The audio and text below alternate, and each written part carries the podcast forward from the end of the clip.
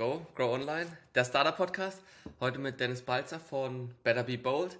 Ihr habt eine Creme gemacht für die Glatze, also quasi Kopfhaut, aber macht jetzt auch Pflegeprodukte für den Mann generell.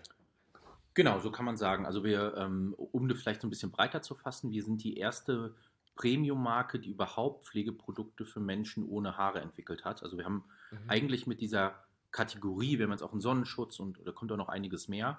Ähm, aber wir haben eigentlich, ähm, wenn man so will, und das, das hat uns, glaube ich, auch früh zu, zu vielen Listungen geführt bei großen Handelspartnern, wir haben eine komplett neue Kategorie in der Kosmetik kreiert, wenn man so will. Ähm, mhm. Ja, und das ähm, ja, war uns so in der Form gar nicht bewusst, aber ähm, hat uns dann natürlich sehr gefreut und ähm, ja, macht Spaß auf jeden Fall. Okay, und du hast bei My Müsli angefangen Hast mhm. da als ganz normaler Sales Manager angefangen, mhm. fünf Jahre. Dann hast danach die ganze Dachregion verantwortet. Und nach elf Jahren mein Müsli hast du gesagt, das hat dir gereicht. Und jetzt machst du sehr viel gleichzeitig. Also gar nicht nur Better Be Bold. Du hast drei eigene Firmen und machst zwei Advisory Boards. Kannst das du so kurz abholen, wie die Zeit für dich war, wie du dann quasi dazu gekommen bist, dein eigenes Startup zu gründen? Ja, gerne. Also es war, ähm, genau, also bei meinem Müsli gab es noch so ein paar fein granulare ähm, ähm, Zwischenstufen. Also ich habe im Außendienst angefangen, dann das Key-Account gemacht, dann ähm, den Außendienst geleitet und aufgebaut für ganz Deutschland. Ähm, war dann für die eigenen Stores, ähm, das waren 60 Stück in, in fünf Ländern mhm. verantwortlich und war dann die letzten zwei Jahre Geschäftsführer. Und, Aber das heißt, du hast das alles mit aufgebaut oder wann bist du bei MyMüsli eingestiegen? Wie viele Mitarbeiter waren es da? das war zwei, Anfang 2013 und MyMüsli hatte ja, ist immer so eine schwierige Rechnung. Also ich glaube, wenn man alle, alle, ähm, alle Aushilfen und sowas mitzählt, waren es, glaube ich, damals 150. Ähm, okay. Und als ich gegangen bin, waren es ungefähr 1000. Ja. Also ich hatte okay, allein, also, also, bei mir im Team allein waren es äh, 600 Mitarbeiter, die ich, die ich geführt habe. Okay. Also nicht ganz klein eingestiegen, aber schon am Anfang noch von MyMüsli und dann am ja. Ende, als es groß war, wieder gegangen. Genau. Also die Handelswelt. Ich war ja immer in der B2B-Welt unterwegs, offline. Die war noch sehr, sehr rudimentär. Ähm, mhm. Online war schon deutlich stärker, aber es war noch eine Zeit, man, man musste Menschen noch erklären, wer mal Müsli ist und was die machen und mhm. so. Also da war die Markenbekanntheit schon nicht, nicht so wie heute. Und wieso überhaupt Sales Manager? Also wie bist du dazu gekommen? Ja, es ist ja häufig so eine Entscheidungsfindung. Also ich habe äh, klassisch äh, BWL studiert, ähm, also Wirtschaftsabi gemacht, BWL studiert und dann sitzt man da in dem Hörsaal und ähm, stellt sich, guckt sich so um und sieht irgendwie 200 andere Menschen und man fragt sich dann ja irgendwie so ein bisschen, was könnte ich vielleicht ein bisschen besser können als die meisten mhm. hier? Und äh, irgendwie ist mir dann aufgefallen, immer wenn es darum ging, vorne irgendwas zu präsentieren oder wenn es darum ging, irgendwie Teams zu organisieren, dann hieß es immer so, ja Dennis, du, wir machen das schon alles, aber wenn, wenn du am Ende vorne stehen kannst und das erzählen kannst mhm. und ähm, hier so ein bisschen für Ordnung sorgst, dann, dann, ist, dann, dann sind wir happy. Und da habe ich dann irgendwie gemerkt, irgendwo scheine ich da ein Talent zu haben. Mhm. Und ähm, dann habe ich wirklich ganz am Anfang, nach der Uni unmittelbar, habe ich eine dreiwöchentliche, das, das steht auch nirgendwo, das äh, verschweige ich immer, weil es halt auch so unwesentlich eigentlich ist, aber eigentlich eine verrückte Geschichte, bin ich bei Aldi äh, ähm, angefangen. Die haben diese ähm, diese Regionalverkaufsleiterprogramme, so, so mhm. Trainee-Programme, wo du ein Heidengeld kriegst, einen Firmenwagen, direkt irgendwie Mitarbeiterverantwortung und dann irgendwann so, so, so ein Bezirk dann halt übernimmst. Okay. Und da sollte ich, nach drei Wochen sollte ich einer Mitarbeiterin ähm, eine CD, also da gab es noch diese, diese Personalspinde mit diesen Schlitzen drin. Mhm. Und dann ähm, war dann der damalige Verkaufsleiter, ich weiß nicht, ob der mich testen wollte oder ob das dann ernst war, der hat auf jeden Fall gesagt, Herr Balzer, ähm, die Mitarbeiterin, irgendwie war eine alleinerziehende Mutter, ähm, die, das passt irgendwie nicht mehr und äh, die wollen wir irgendwie raushaben und dann sollte ich der so eine DVD, also für die, die das nicht wissen, das waren diese, das war die Zeit mhm. vor Spotify, ähm, mhm. das sollte ich ihr durch diesen Schlitz schieben und quasi dann eines Diebstahls überführen, wenn man so will, und dann halt sagen, oh, sorry, das tut mir aber leid. Und das war für mich ein Punkt, wo ich gesagt habe, ich finde nicht nur den Job irgendwie, also Discount ist irgendwie nicht so mein Ding, mir fehlt es an Kreativität, mhm. sondern es war für mich auch ein Punkt, wo ich gesagt habe, ähm, scheiß aufs Geld. Ähm, und, ähm, aber das ist ethisch was, da kann ich nicht mit äh, umgehen. Also, und dann habe ich gesagt, ja. ähm, nee, mache ich nicht, sorry. Und dann, ähm, ja, dann habe ich für die Verschwiegenheit 1,50 Euro bekommen und dann war das Ding erledigt und dann bin ich zu meinem Müsli gekommen. Ja. Krass. Ja. Ah, ja, übel, oder? Das krasse, äh, krasse, krasse Geschichte. Es gibt ja wirklich auch über, über das besagte Unternehmen so mehrere Ex-Manager, die darüber Bücher mhm. geschrieben haben. Ähm, Habe ich auch alle gelesen, aber ich wollte es halt nicht glauben, das war schon, war schon teilweise echt heavy. Ich weiß nicht, wie es heute ist, es ist schon ewig her. Mhm. Oder ich bin vielleicht damals einfach an, an, an, den falschen gekommen. Klar, ist bestimmt auch schon was Menschliches, aber wenn es dann am Ende systematisch wird und Leute aber Bücher schon, drüber schreiben. War schon krass, okay. ja. Krass. Das war natürlich dann okay. bei mir ein komplettes Kontrastprogramm. Und Nee, und so fing das dann irgendwie an, dass ich gesagt habe, Mensch, was, das, das hat mich dann auch zum, zum Denken bewegt, so erster Schuss in den Ofen, äh, so, so mhm. im Berufsleben, wo du denkst, das ist irgendwie, gibt ja auch nicht so ein gutes Gefühl. Und mhm. dann habe ich wirklich mich damit auseinandergesetzt und gesagt, was, was glaube ich denn, was kann ich denn irgendwie richtig gut? Ähm, mhm. und dann habe ich gesagt, ja, glaub, Vertrieb ist schon so mein Ding. Ähm, und ja, und dann war für mich irgendwie klar, trotz Studium, äh, du steigst jetzt nicht direkt irgendwo als Verkaufsleiter irgendwo ein, sondern musst halt von der Pike anfangen. Und ähm, da, ähm, das, das war auch finanziell am Anfang überhaupt nicht ähm, lukrativ für mich, dafür, dass ich irgendwie mhm. studiert habe und mir da, äh, da so viel gemacht habe, weil für den Job hätte ich jetzt, hätte jetzt noch eine normale Ausbildung auch gereicht. Mhm. Genau, und da habe ich gesagt, Mensch, von der Pike auf lernen und dann irgendwie von da aus weiterentwickeln und das so, so bin ich dann gestartet ins Berufsleben. Ja. Okay, und das heißt aber, Plan mit Startup war eigentlich noch nicht da. Wie kam der? Ja, es ist natürlich, wenn man in der, in der Müsli-Welt unterwegs ist, ist man so dieses Startup-Gehen, ähm, mhm. das, das wird einem schon so ein Stück weit übertragen. Also man wird da schon so ein bisschen geimpft auch und kriegt natürlich auch, ich finde es aufregend, das macht natürlich auch irgendwie Bock und mhm. man kriegt natürlich total viel ähm, mit auch, ne? Und ähm, aber ähm, ja, also so richtig, also gereizt hat mich das immer. Ich hatte halt nie eine richtige, eine richtig gute Idee. Und dann ähm, mhm. fing es an, 2016, da fing es halt an, wo ich, dass ich gemerkt habe, okay, es wird ein bisschen lichter auf dem Haar. Da gibt es halt auch bei uns auf der Page. Da war ich mit meinem besten Kumpel und heute Mitgründer Roberto im Urlaub. Ähm, und der hat so ein Foto von mir gemacht und da hat man gesehen, es wird mhm. so ein mhm. bisschen lichter auf dem Kopf. Und ähm, dann habe ich angefangen mit Koffeinshampoos und Minoxidilpräparaten und habe halt versucht, irgendwie zu retten, was noch zu retten ist.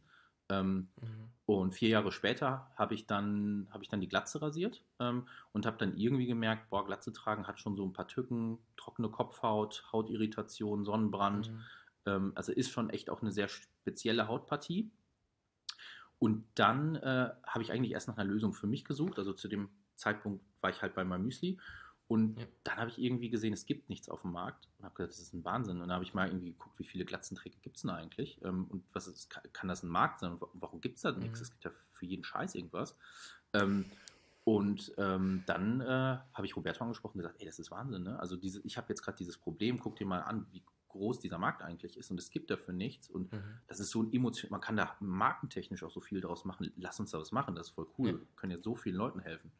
Ähm, Genau, und dann lief das mit meinem Müsli noch so ein halbes Jahr parallel. Und dann mhm. ja, habe ich irgendwann gesagt, ich hau in den Sack, habe meinen sehr gut bezahlten Job gekündigt und äh, bin voll rein. Mhm. Ja. Und wie war das dann bei meinem Müsli zu kündigen? Also war es easy, dass die gesagt haben, ja, okay, klar, äh, verstehen die oder eher schwierig? Nein, das war schon, also man muss sagen, ähm, also ich habe immer, immer das Glück gehabt, dass ich damit wirklich sehr sehr verständnisvollen und sehr fairen mhm.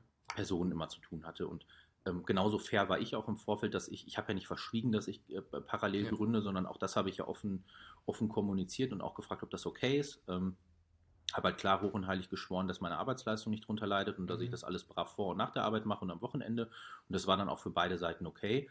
Ähm, und als sie natürlich gesehen haben, dass ich dann halt anfing, schon auch mehr öffentlich damit rauszugehen, als das erste Produkt da war, als die erste ja. große Listung da war. Klar, dann wurde mein Vorgesetzter natürlich auch ein bisschen nervös und hat so gefragt, ja du, äh, das scheint ja irgendwie mhm. schon anzulaufen und so, was ist denn jetzt? Ja.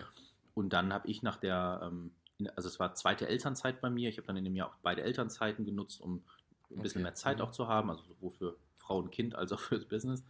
Und ähm, genau, dann haben wir offen gesprochen, das war dann auch, auch okay und dann haben wir halt Deal gemacht, wie ich da rauskomme und wie ich was zu übergeben habe und ähm, welche, welche Mitarbeiter ich vielleicht als Empfehlung zu, als, als Nachzügler ähm, da irgendwie mhm. ins Spiel bringen kann.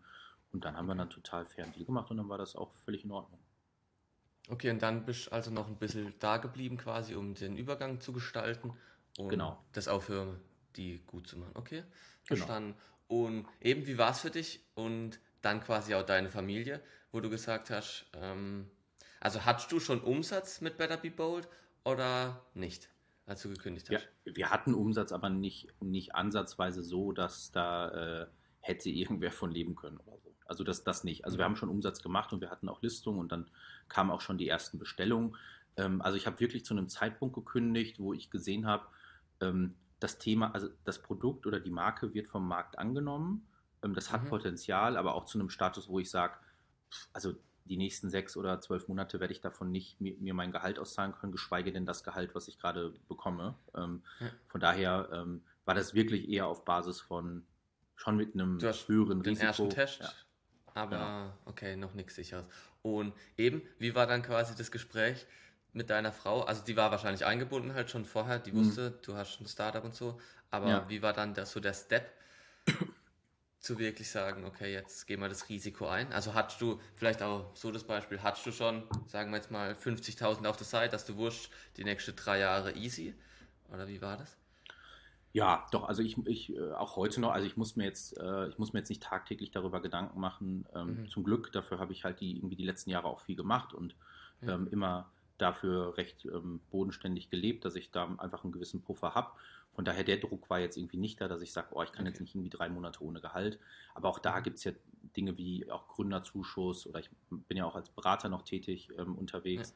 Ja. Ähm, das heißt, mein Anspruch war nur zu sagen, hey, wenn ich es halt irgendwie hinkriege, dass ich so meine Fixkosten decke, das ist so mein Ant, also irgendwie so, oder mhm. zumindest den Großteil meiner Fixkosten, dann ist das ja alles easy. Also dann ist es ja ein ja. großes Privileg für mich, dass ich das mhm. machen darf, ja, und dass ich, ähm, und, und, vor allem, dass ich da ruhig schlafen kann und nicht so viel Druck habe am Anfang. Ähm, ja, und ansonsten, wie das halt häufig in der Partnerschaft so ist, ähm, ich bin, glaube ich, von, also wenn man meine Frau und mich vergleicht, bin ich der deutlich risikofreudigere äh, mhm. Mensch. Ähm, sie ist ja. da einfach deutlich risikoaverser. Ähm, aber ähm, ich glaube, sie hat einfach ein großes Vertrauen in mich und, und weiß, dass ich da jetzt nicht komplett irgendwie komische Handlungen treffe, sondern ich weiß schon, dass ich auch in der, zum richtigen Zeitpunkt irgendwie die Reißleine ziehen würde und einfach, glaube ich, zu, auch, auch zu, ähm, ja, am Ende des Tages wahrscheinlich auch, auch objektiv bin. Also ich wäre jetzt, glaube ich, kein Typ, der, gibt es ja auch viele, die dann irgendwie sehen, es, es, es, wird einfach nicht angenommen, es funktioniert einfach nicht. Da traue ich mhm. mir jetzt schon zu, dass ich dann mhm. irgendwann sagen würde, okay, ich habe es jetzt irgendwie so und so lange probiert und dann, ähm, jetzt muss man aber auch irgendwann vernünftig sein oder irgendeine, irgendeine andere mhm. Lösung dafür finden. Ähm, von daher hat sie gesagt, okay. mach du mal, das ist eine coole Idee. Ja. Und das heißt, deine Lösung wäre dann am Ende auch nicht, du würdest jetzt nicht das nächste Startup gründen, sondern würdest wieder quasi zurück in ein normaler Beruf, sag ich mal, gehen? Oder wie wäre da? Hast du dir einen Plan B gemacht oder nicht? Nee, also keinen konkreten. Also für mich gibt es das nicht, weil wenn ich das machen würde, wäre es die falsche Einstellung. Also ich glaube, also mhm. mein, jetzt sind wir auch über den Zenit äh, hinweg mittlerweile, dass ich mir über dieses Thema Flop, glaube ich, muss ich mir wirklich keine Gedanken mehr machen. Dafür sind wir jetzt einfach auch zu weit und wir sehen es ja. auch an den an den Bewertungen und wir sehen es daran, wie die Händler auf die Produkte reagieren, wie die Endkunden darauf reagieren. Also ich glaube, über diesen, über diesen Step ähm, äh, kann das komplett floppen. Ich glaube, darüber sind wir hinweg, zumal wir auch alles gebootstrapped gemacht haben. Also es ist kein ja. investorbasierter Case, der irgendwie auf, ähm, sondern wir sind profitabel. Ihr müsst liefern oder so oder jedes Quartal kommen Zahlen oder so. Ja, okay. Nee, genau. Also wir machen wirklich alles aus dem Cashflow und das, das mhm. bis heute. Ähm, und ähm, von daher ähm, gibt es für mich diesen Plan nicht. Also ich glaube fest daran. Aber gab es auch nie. Das also dass du den jetzt nicht mehr brauchst, mega geil, aber gab es den auch nie? Nee.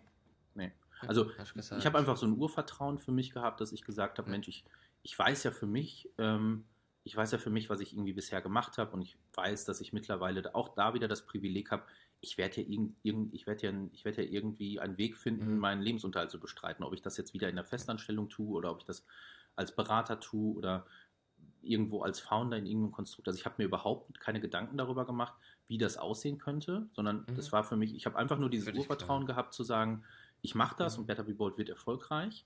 Ähm, und wenn es so sein sollte, diese, die, die 0,1 Prozent, dass das äh, scheitern könnte, dann mhm. sagt mir mein Urvertrauen, dann, dann wird es schon eine Lösung geben. Ähm, aber über die mache ich mir dann Gedanken, wenn es soweit ist. Okay, cool. Ja. Richtig guter Satz. Ja, finde ich richtig gut.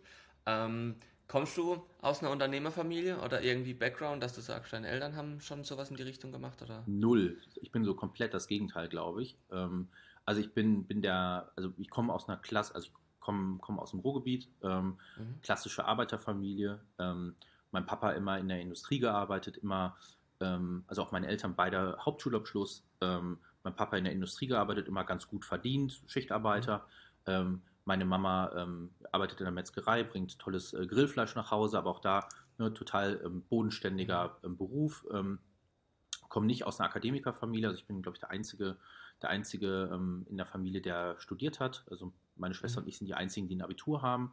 Ähm, also wirklich so klassische Arbeiterfamilie.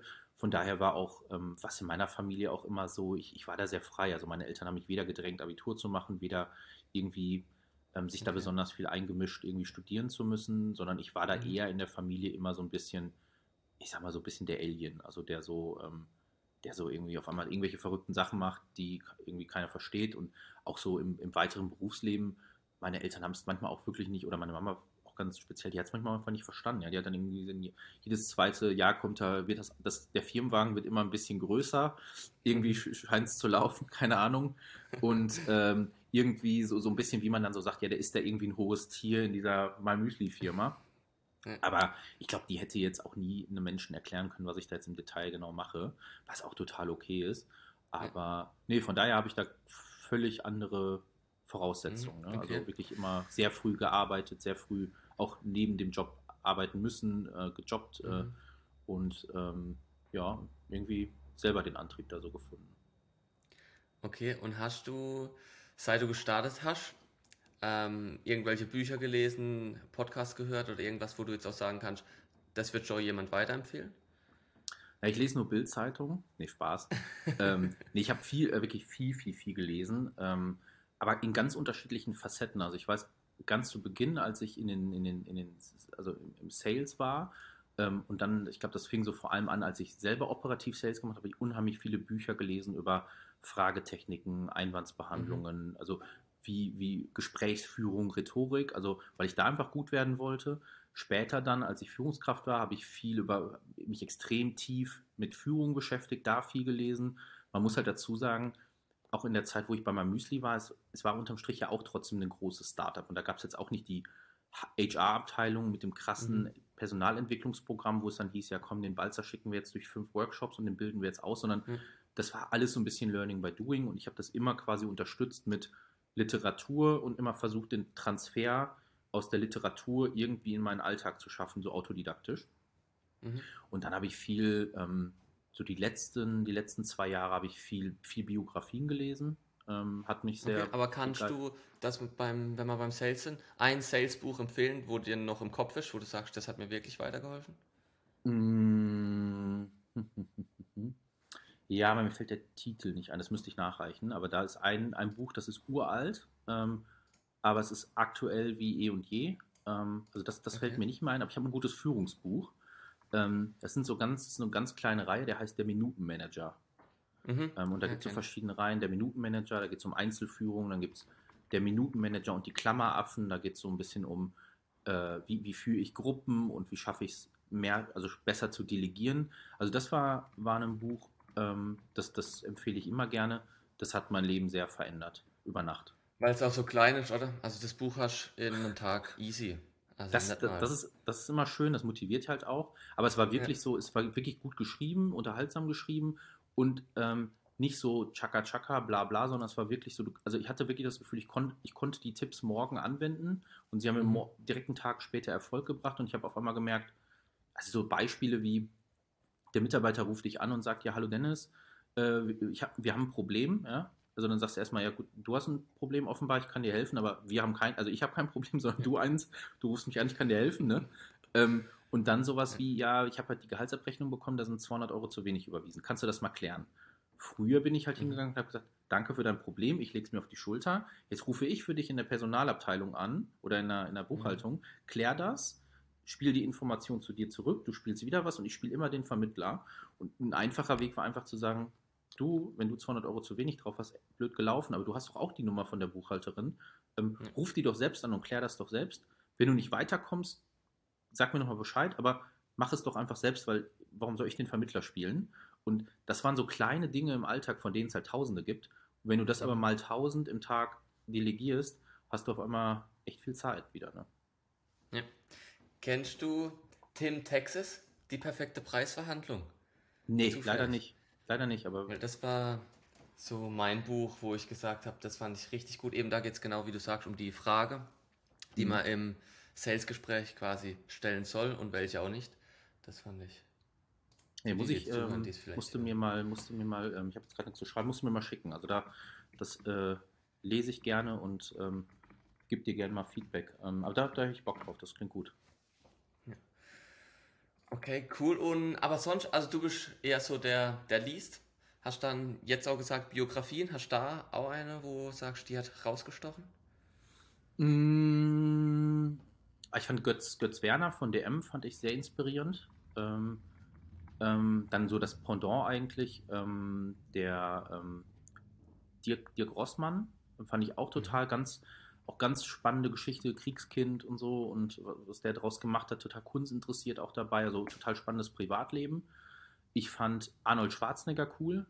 Mhm. Ähm, das war halt echt ein dicker Schinken und da waren Zwischenteile, die waren echt ein bisschen zäh, aber ähm, da waren viele Parts dabei, das fand ich brutal motivierend. Ähm, das, ja. ja. das sind so die, die drei, die mir einfallen würden. Die fand ich schon sehr cool. Okay, cool. Also auch die Deutschen äh, angeschaut. Ja, muss ja cool. auch mal sein. Ja. ja, auf jeden Fall. Ja, deshalb, ich habe es mir jetzt auch aufgeschrieben, weil die habe ich noch, ich weiß nicht, bin da irgendwie sehr USA-lastig. Aber gucke ich mir auch mal an. Habe ich auch noch ein paar da liegen. Ich glaube, so Elon Musk habe ich noch da liegen, wollte ich im Urlaub lesen, habe ich irgendwie nicht geschafft. Ja. Also ein paar habe ich da auch noch liegen, aber momentan, momentan ist ein bisschen wenig. Ähm, ich habe mir sonst immer so eine, so eine Morgenroutine, ich bin so ein sehr krasser Morgenroutine-Mensch. Ähm, also ich okay, stehe sehr früh auf. Was machst du? Äh, ich stehe äh, seit drei Jahren um 4.30 Uhr auf, jeden Tag. Okay. Und, Wieso? Also auch am Wie bist du dazu gekommen? Ähm, ich hatte mal einen Burnout.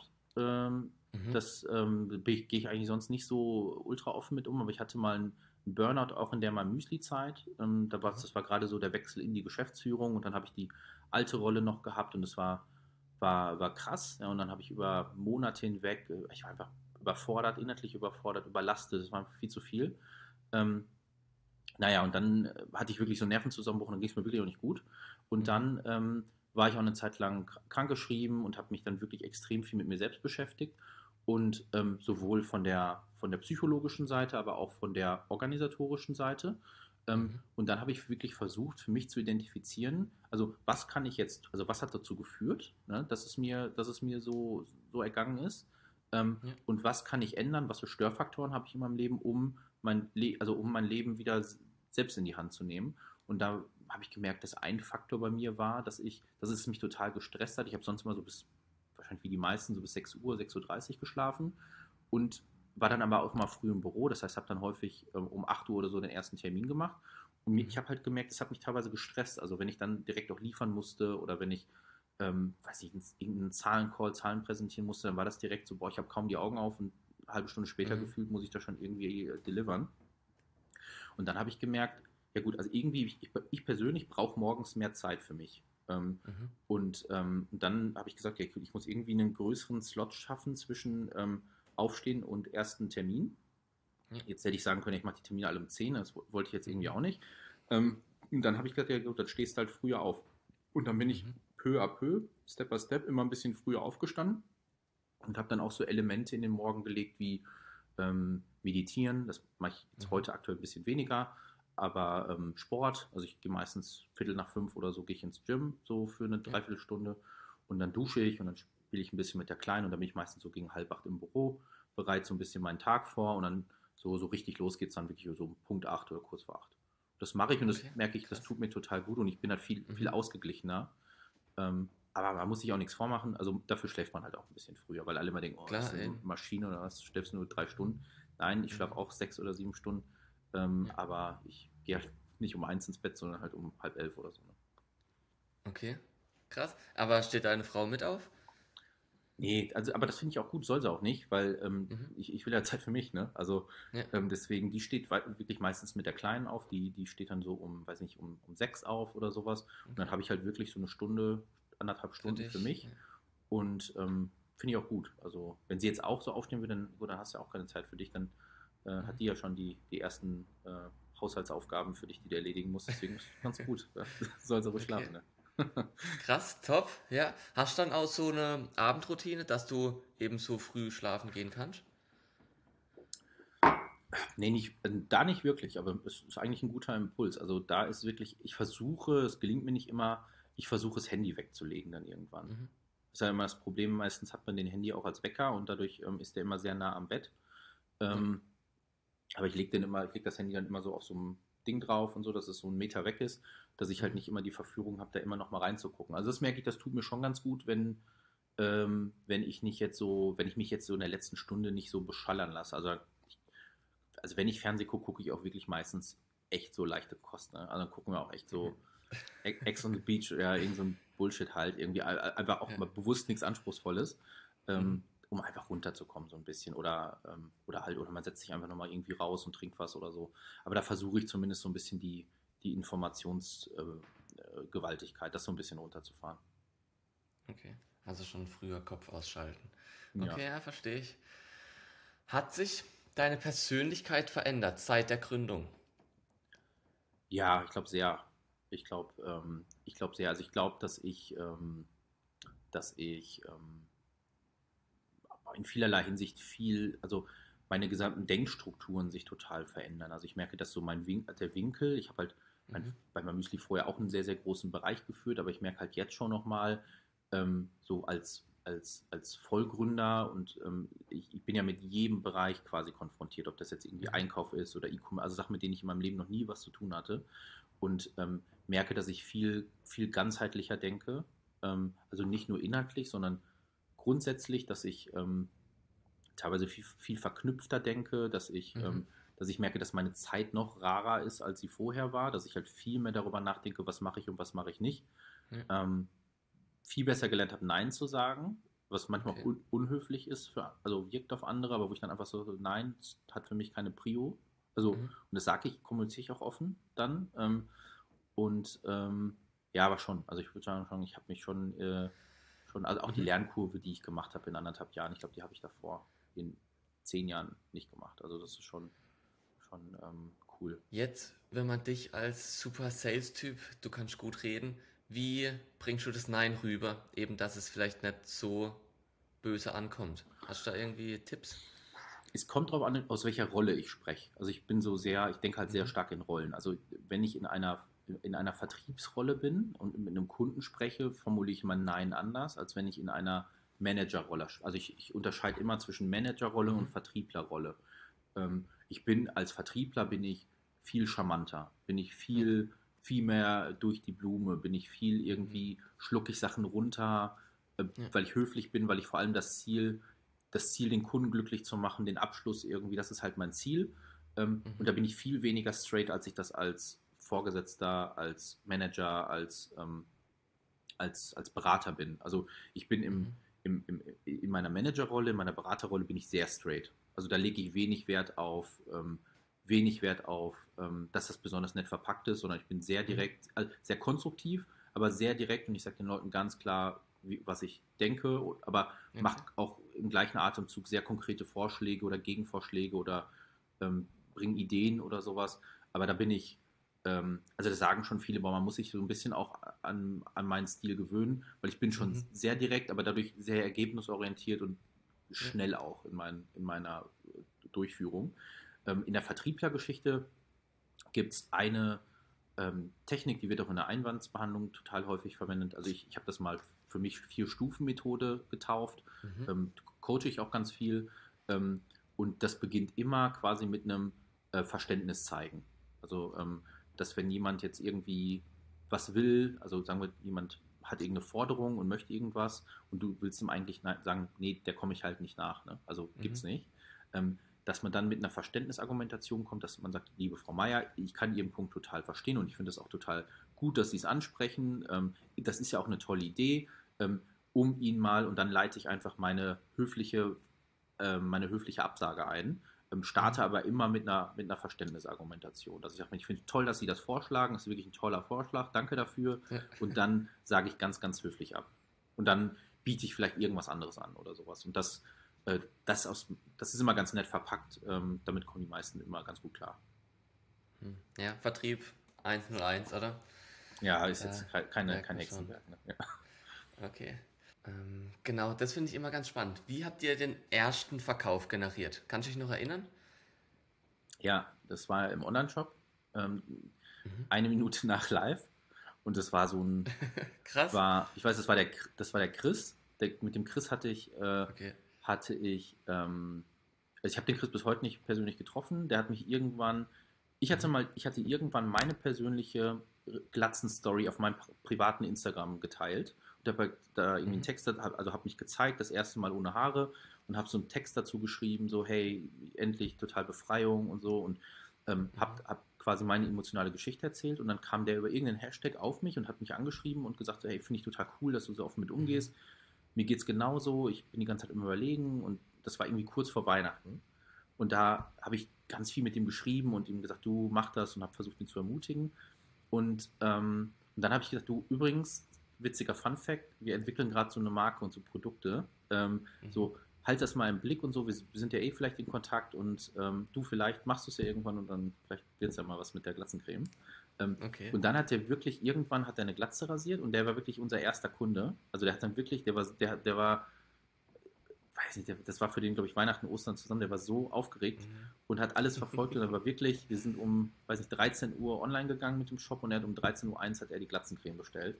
Das war der erste Sale, ja, das war verrückt. Krass, coole Geschichte. Geil.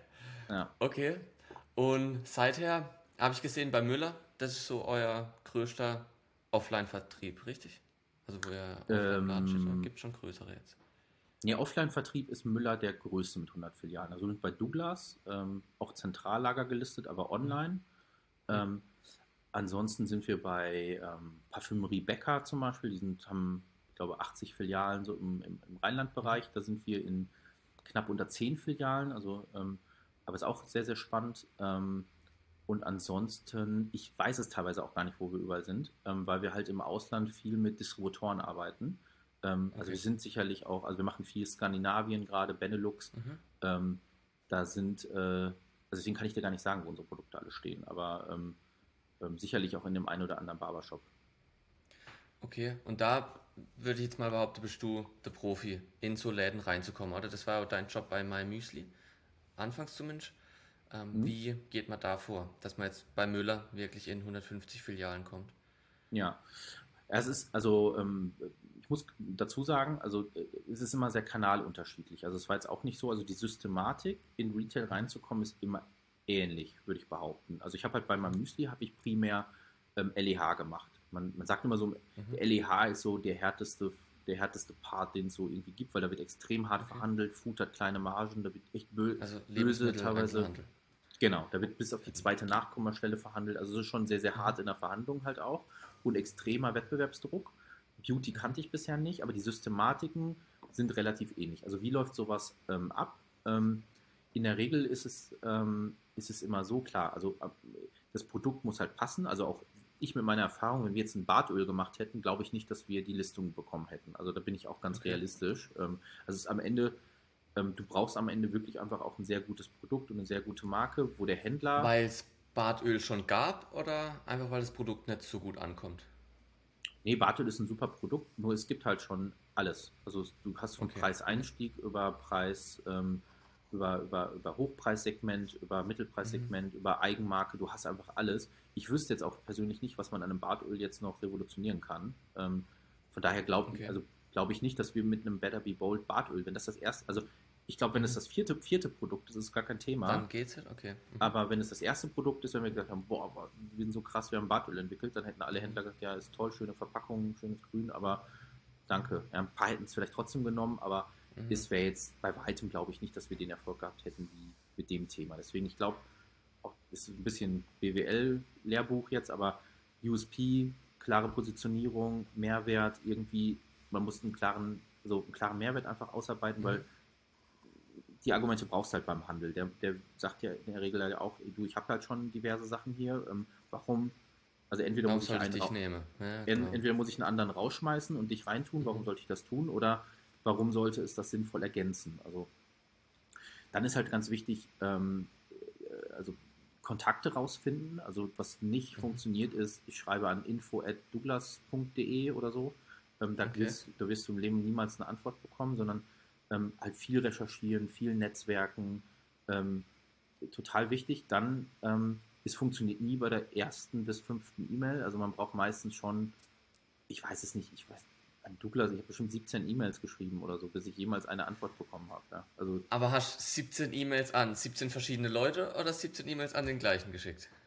Nein, ich bin schon sehr, äh, bin schon sehr diversifiziert daran gegangen. Also ich habe telefoniert immer wieder, mhm. habe immer wieder versucht, habe den Kontakt okay. an, ans Telefon bekommen, dann habe ich mal wieder ähm, über eine andere Einkaufslinie versucht, dann ähm, habe ich es teilweise über den Vorstand probiert, dann bin ich wieder auf die Einkäuferin gekommen. Also dann habe ich immer wieder, ganz, ganz wichtig, immer wieder neue inhaltliche Aufhänger finden. Also jetzt nicht, das Schlimmste ist beim Nachfassen, also Hartnäckigkeit im Vertrieb ist eine tolle Sache, aber mich nervt nichts Größeres, wenn Vertriebler zu mir kommen und mir immer wieder die gleichen E-Mails schicken mit der gleichen Scheiße. Mhm. Ähm, und immer wieder sagen, ja, hast du noch nicht reingeguckt. Ja, das ist jetzt aber schade, dass du jetzt noch keine Zeit gefunden hast. Oder das, ja, vielleicht interessiert mich auch einfach für deinen Scheiß nicht. Also so mhm. dieses, biet mir doch irgendwie einen Mehrwert. Dann schreib doch, du, es gibt jetzt irgendwie, es ist, es ist jetzt Sommer, jetzt ist die Kopfhaut besonders trocken, vielleicht ist das jetzt nochmal ein gutes Timing fürs Produkt. Oder dann geht es in Richtung Black Friday, dass man sagt, Mensch, bei uns folgende neue Updates. Wir merken, weiß nicht, in der Parfümerie, unsere, unser Anteil von weiblichen Kunden ist in den letzten drei Monaten total gestiegen. Das ist vielleicht auch für Ihren Kanal total spannend.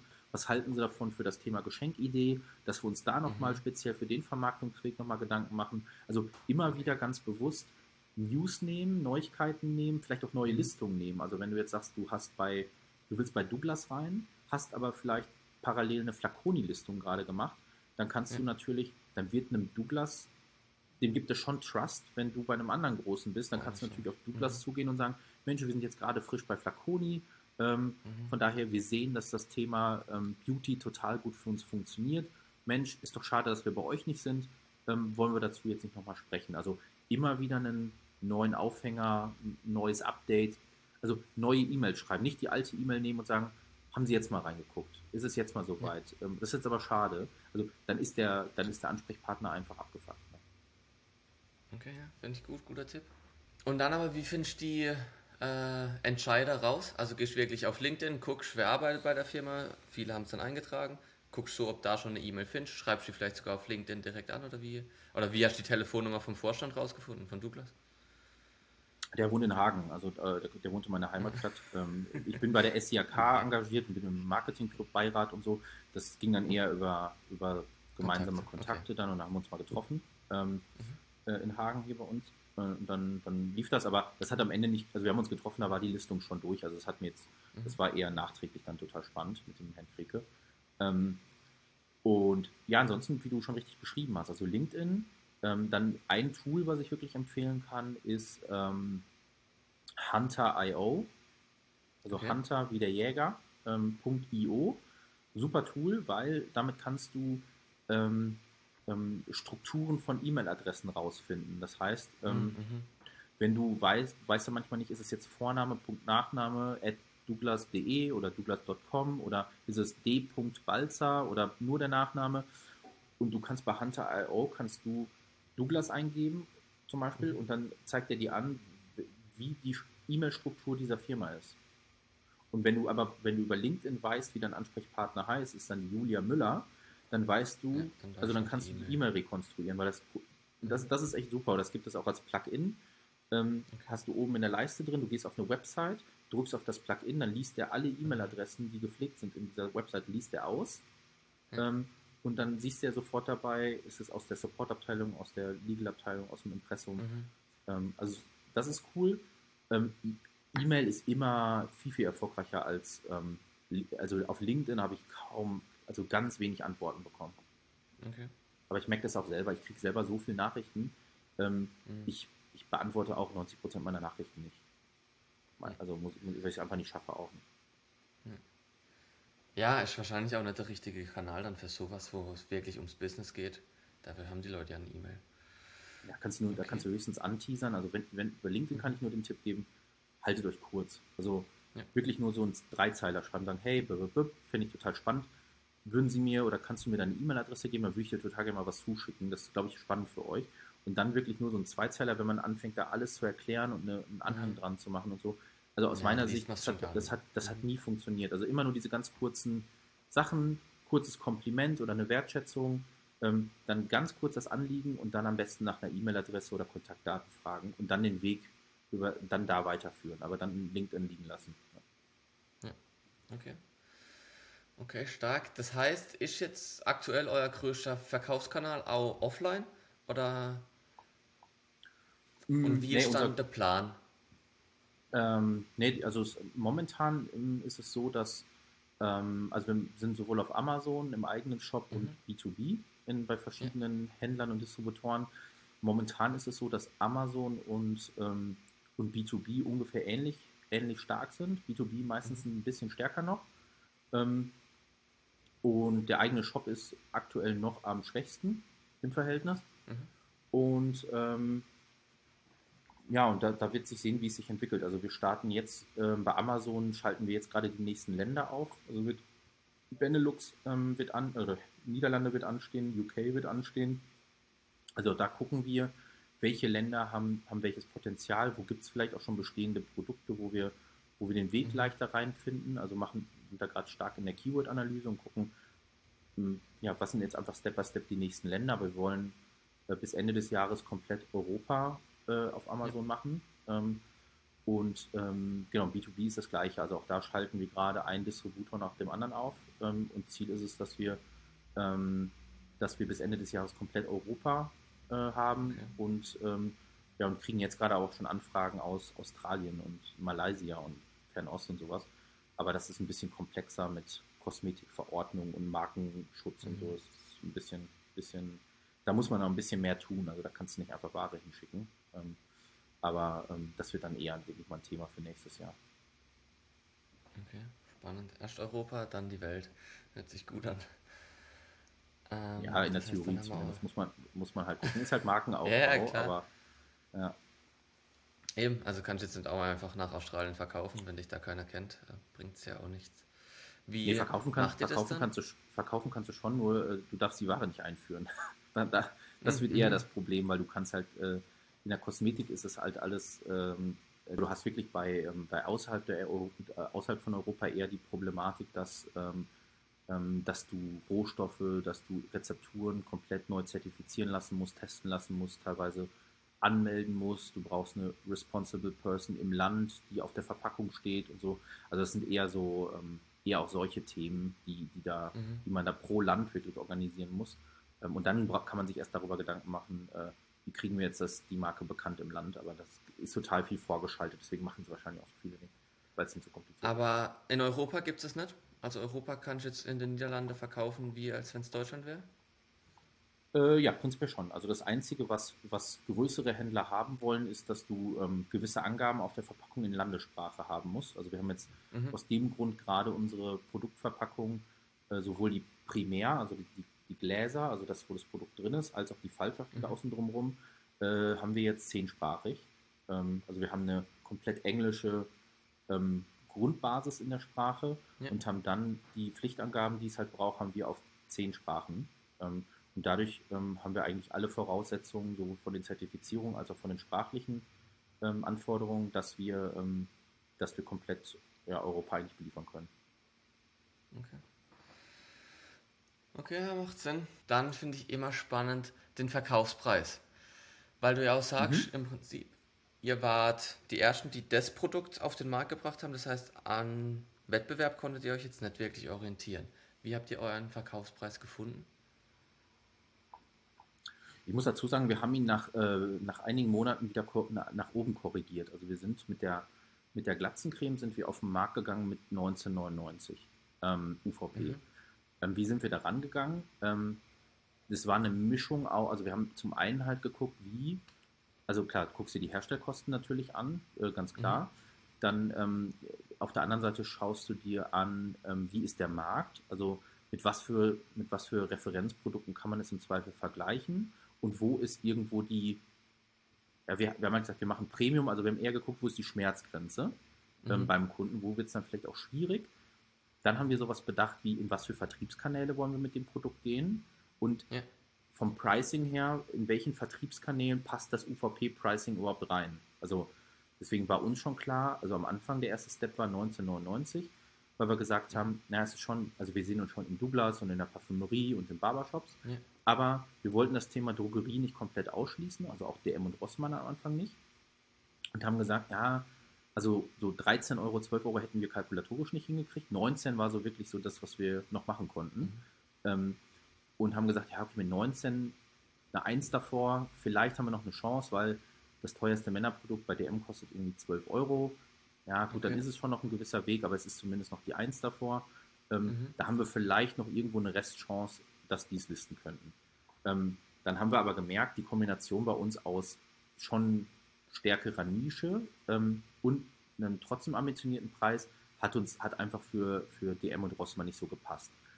War mhm. aber auch total okay, weil wir halt auch dann gemerkt haben, ähm, Fachkanäle wie Parfümerien, Kosmetikerin, ähm, also es ist total schwierig, Drogerie, klassische Drogerie zu machen und gleichzeitig Premium, weil wenn du in der Drogerie bist, finden dich die Premium-Anbieter alle scheiße, weil dann bist du halt mhm. für die das typische Massenprodukt. Das heißt, auf ja. allen Hochzeiten mit der gleichen Marke unterwegs sein, das gelingt halt kaum jemandem. Das ist echt schwierig. Ähm, dann haben wir gemerkt, aber mit den 1999, ähm, das ist jetzt alles so ganz nett, aber irgendwie Drogerie klappt trotzdem nicht. Ähm, mhm. Dann wollen wir aber Distributionsgeschäft im Ausland machen. Das heißt, da hängt ein zusätzlicher Handelspartner in der Kalkulation und den haben wir mit 1999 nicht, nicht vernünftig einkalkuliert bekommen, dass uns das noch Spaß macht. Und dann haben mhm. wir die Entscheidung getroffen im April diesen Jahres, dass wir gesagt haben, okay, dann lass uns eine Preiserhöhung machen, jetzt noch relativ früh, wo es noch nicht so viele, ja. wo, wo, wir noch nicht so viele verärgern können. Ähm, mhm. Sind dann mit den Produkten auf 24,99 gegangen, haben dann natürlich das Thema Drogerie komplett äh, weggeschossen, was ja. aber in Ordnung ist. Ähm, jetzt macht uns aber auch Parfümerie mehr Spaß. Also in der Parfümerie wird schon eine, ja, mindestens eine 50er bis 60er Nettomarge ist absoluter Standard. Also das muss man einfach wissen. Also die, da drückt man schon ganz gut ab. Ähm, wenn Distributor dazu kommt, ist man schon irgendwo bei 65, 70 Prozent. Ähm, okay, krass. Eher 70. Ähm, ja. Und du brauchst dann auch einfach den Preis. Also sonst, ich mal, wenn du dann noch 50 Cent am Stück verdienst, dann macht es halt keinen Spaß mehr. Mhm. Ähm, weil mhm. dafür ist es jetzt, ähm, dafür ist es jetzt auch, auch, kein Produkt, was sich unfassbar schnell dreht. Also ähm, ist es schon Konsumgut, aber trotzdem in der Nische ähm, brauchst du das. Von daher zum einen zu gucken, wie ist der Markt, zum anderen dich natürlich ein Stück weit in der Referenz orientieren, soweit es halt geht. Ähm, mhm. Und auf der anderen Seite, was man wirklich nicht vergessen darf, ähm, ist immer, immer die Vertriebskanäle durchkalkulieren. Ähm, ja. Weil wenn man das nicht macht. Und auch wo man wirklich rein will. Schon ein gutes genau. Ding, eben wie du sagst, ihr wolltet erst auch bei Drogerien rein und jetzt eigentlich gar nicht mehr. Genau. Also Müller, Müller passt noch. Müller ist halt ein Vollsortimentler, die haben, ähm, haben oder ist ja, ist ja so ein Hybrid-Thema aus Drogerie und Parfümerie. Ähm, das, das passt da schon ganz gut. Ähm, aber äh, Rossmann und Müller, äh, Rossmann und DM macht für uns eigentlich gar keinen Sinn. Und ich weiß auch gar nicht, wenn morgen DM anrufen würde und sagt, wir wollen euch, ich wüsste auch nicht, ob ich Ja sagen würde. Ähm, mhm. Weil mir schon bewusst ist, dass es eine gewisse Auswirkung auf die Kanäle hat, die wir sonst bedienen. Und äh, da werden wir ja. viele Premium-Partner verlieren, weil die, weil die äh, dann kein Lust mehr haben. Das ist schon, man muss sich da ein bisschen entscheiden, auch in der, im Premium-Segment. Das ist wie im Food-Bereich, wenn du äh, wenn du Aldi machst oder anfangs Netto oder Penny zu machen, ähm, mhm. dann fliegst du auch häufig beim Edeka raus ähm, oder ja. beim, beim Rewe. Also muss nicht sein, aber es, man muss da echt aufpassen. Das ist ein sensibles Thema. Ja, gutes Thema, eben, dass man auch zu was Nein sagen muss, um eine andere Chance überhaupt zu bekommen. Genau. Guter Punkt. Okay, ähm, ich stelle jetzt gerne die Frage, ihr seid ja jetzt zu zweit. Ähm, dein Partner ist. Ah, zu dritt? Habt ihr gegründet? Nee, wir, haben zu, äh, wir haben zu dritt gegründet, ja. Ähm, aber, sind, okay. aber haben jetzt auch den ersten Festmitarbeiter. Genau. Okay. Das heißt, ähm, wer war noch Gründer? Ich habe nur gesehen, da in einer eben auch schon, ihr seid lang befreundet und der kommt mehr aus der IT-Schiene. Mhm. Wer ist der dritte in der Schiene? Der dritte ist der Philipp Müller.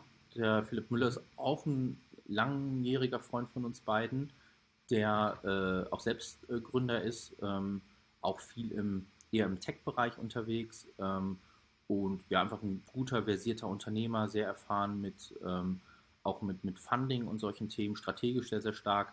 Ähm, und ähm, ja, der Philipp hat uns am Anfang vor allem sehr, sehr ermutigt, ähm, das überhaupt zu machen. Okay. Und steht uns auch immer, immer für, mhm. also gerade wenn es immer darum geht, auch manchmal, wenn man, man ist so in unserem Tunnel, immer wieder auch mal mit, einem, mit ein bisschen, ein Stück weit einem Leuchtturmblick von außen drauf zu gucken. Ähm, ja. Da ist, ist Philipp für uns auch immer echt ein guter, ein guter Ansprechpartner, ist aber so ansonsten im alltäglichen operativen Geschäft jetzt nicht wirklich, ähm, nicht wirklich unterwegs. Okay. Okay, spannend zu wissen.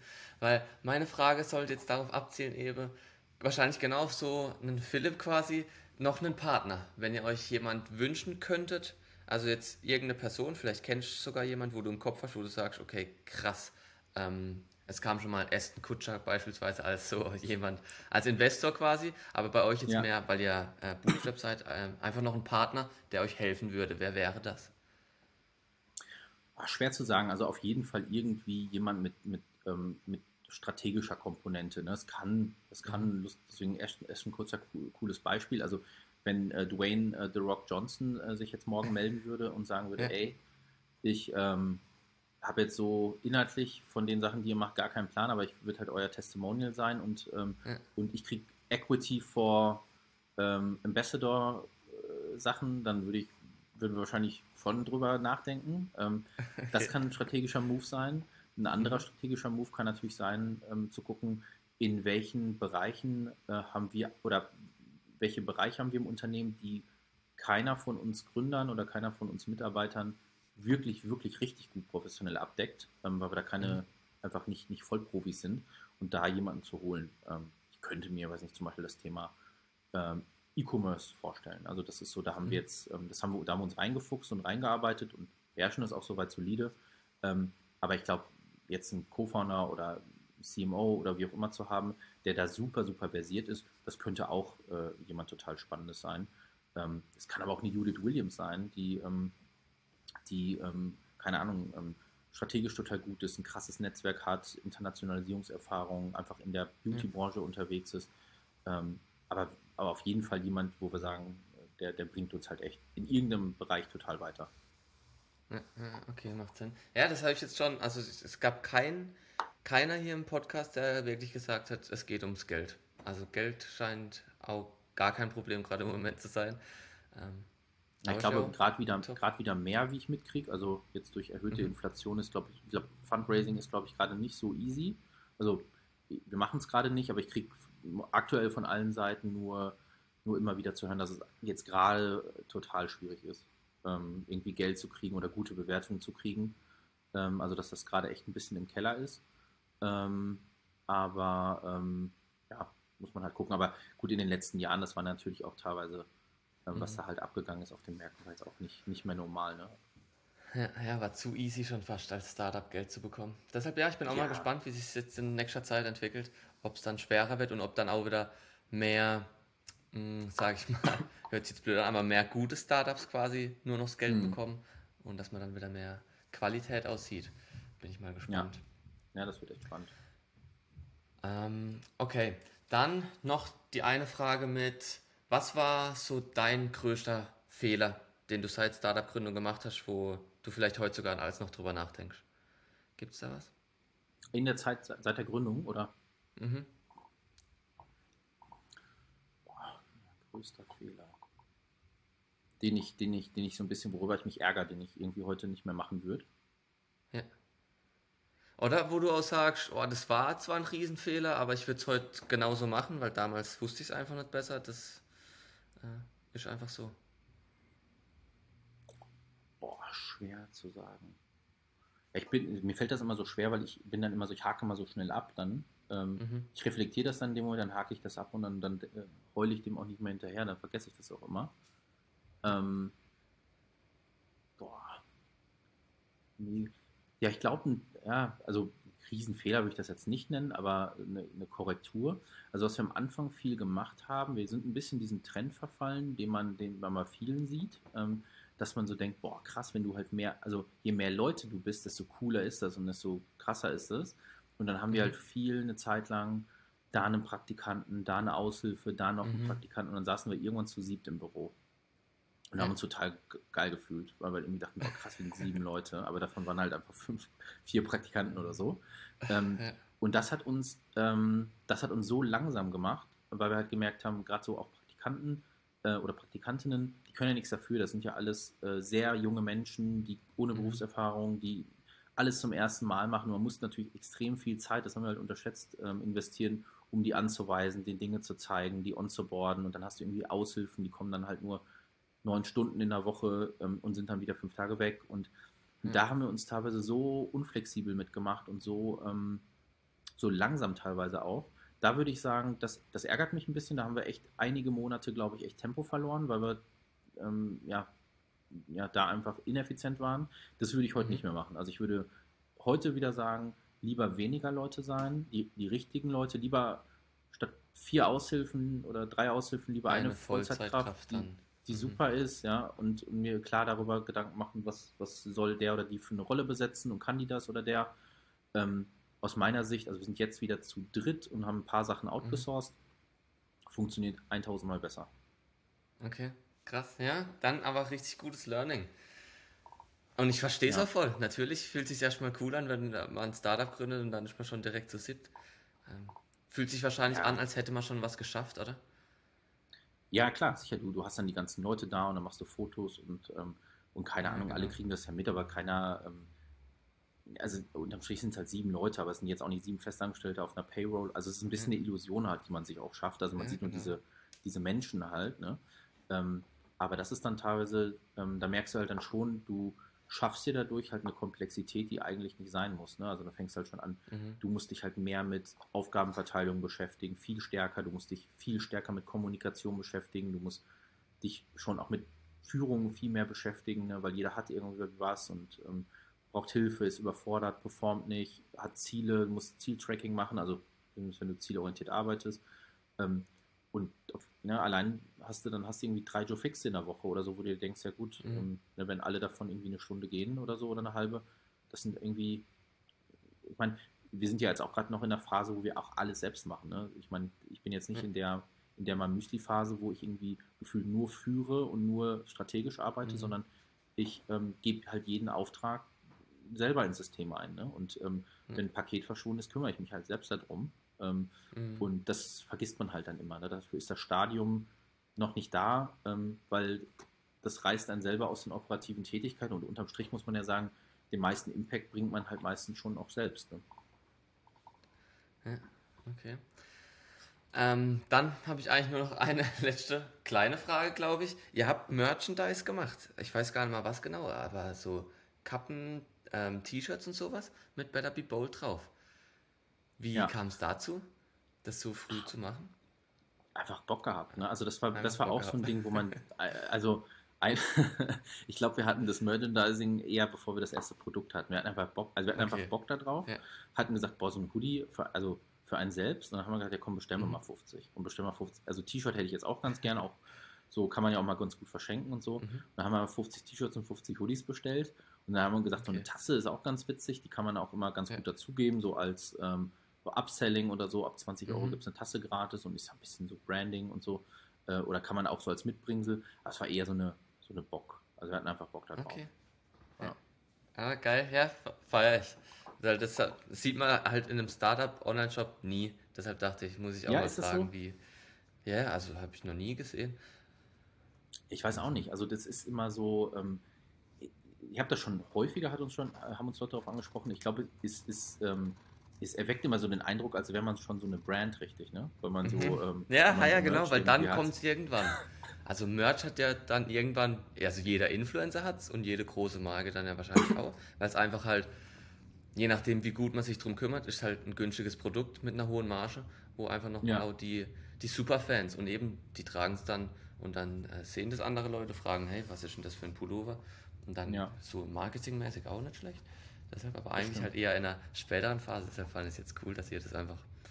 Ja. Und ich dachte, nee, das hatten wir wirklich so direkt, direkt zu Beginn, also zum Grün, zur Gründung. Ja, ich glaube, äh, mit Gründungstermin hatten wir schon Hoodies am Start. Ähm, ja. Und die Leute, ja gut, ist halt immer auch so für einen selbst halt cool auf Messen und so. Ähm, aber ja. wir haben auch immer wieder Bestellungen im Shop. Also es sind schon, die, also wir sind auch mit einigen Sachen schon out of stock und so. Ähm, also die werden schon auch bestellt. Also das ist, ähm, okay. wir haben gedacht, ja, komm, better be bold ist ja eigentlich auch ein cooler Spruch. Und mhm. ähm, unser Gedanke war so ein bisschen, ähm, wenn man jetzt nur den Spruch sieht und damit rumläuft, das könnte halt auch eine Street-Brand sein, weil es eigentlich der, ja. der Slogan dahinter ist ja eigentlich ganz, ganz, äh, ganz cool.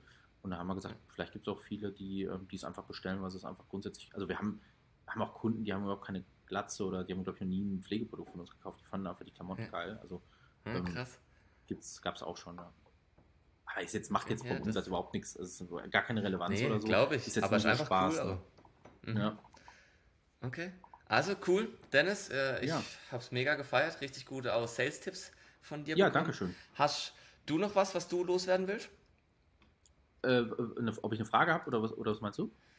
Nee, so an die Community. Was äh, ist so das Ding? Sollen die auf eure Website? Äh, Instagram ist bei euch cool, LinkedIn oder ähm, ist so? Ja, gerne. Also ähm, Instagram ist auf jeden Fall immer cool. Also wir ähm, mhm. machen immer sehr äh, unterhaltsam, ähm, bolden Content. Also ähm, okay. haben da, ähm, also wir versuchen das schon immer sehr, sehr ähm, sehr, sehr interessant zu gestalten, viel Behind-the-Scenes-Material auch in den Stories. Also von daher, ja, folgt mhm. uns gerne. Ja, wir sind da immer, also wirklich sehr, sehr aktiv und machen da auch echt sehr unterhaltsame und witzige Sachen. Starten okay. jetzt auch gerade YouTube äh, mit den ersten mhm. Sachen. Ähm, und ja, von daher äh, checkt gerne mal unser, unseren Shop und unsere Kanäle ab. Und ja, für all diejenigen ähm, unter euch ohne Glatze, ähm, wir ja, die Produkte eignen sich toll als Geschenkidee. Von daher äh, klickt gerne mal durch. Okay. Ja, genau. Zu Instagram habe ich gesehen, dass du dich demnächst rasiert hast und quasi gezeigt hast. Oder was heißt demnächst? War wahrscheinlich schon auch ein bisschen her. Aber ja, im Livestream hast du dich, hast dich rasiert und dann quasi deine Tipps gegeben, wie man seine Glatze richtig rasiert. Also da dachte ich schon, das macht auch nicht jeder Gründer, weißt du? Das ist so ein bisschen, wie du sagst, einfach so ein bisschen auf witzig rübergebracht. Fand ich cool. Also danke. kann ich auch empfehlen, da bei Insta dabei zu bleiben. Okay, ja, top, cool, danke. vielen Dank, Super. Dennis. Also, ähm, ich hoffe, wir bleiben in Kontakt und sehen uns irgendwann mal nochmal, vielleicht im Podcast auch, wenn es dann noch krasser weiterging. Gerne, gerne. Und sag mal kurz zum, zum Podcast selbst und zur Veröffentlichung, dann meldest du dich nochmal oder? Ähm äh, ja, warte, ich mach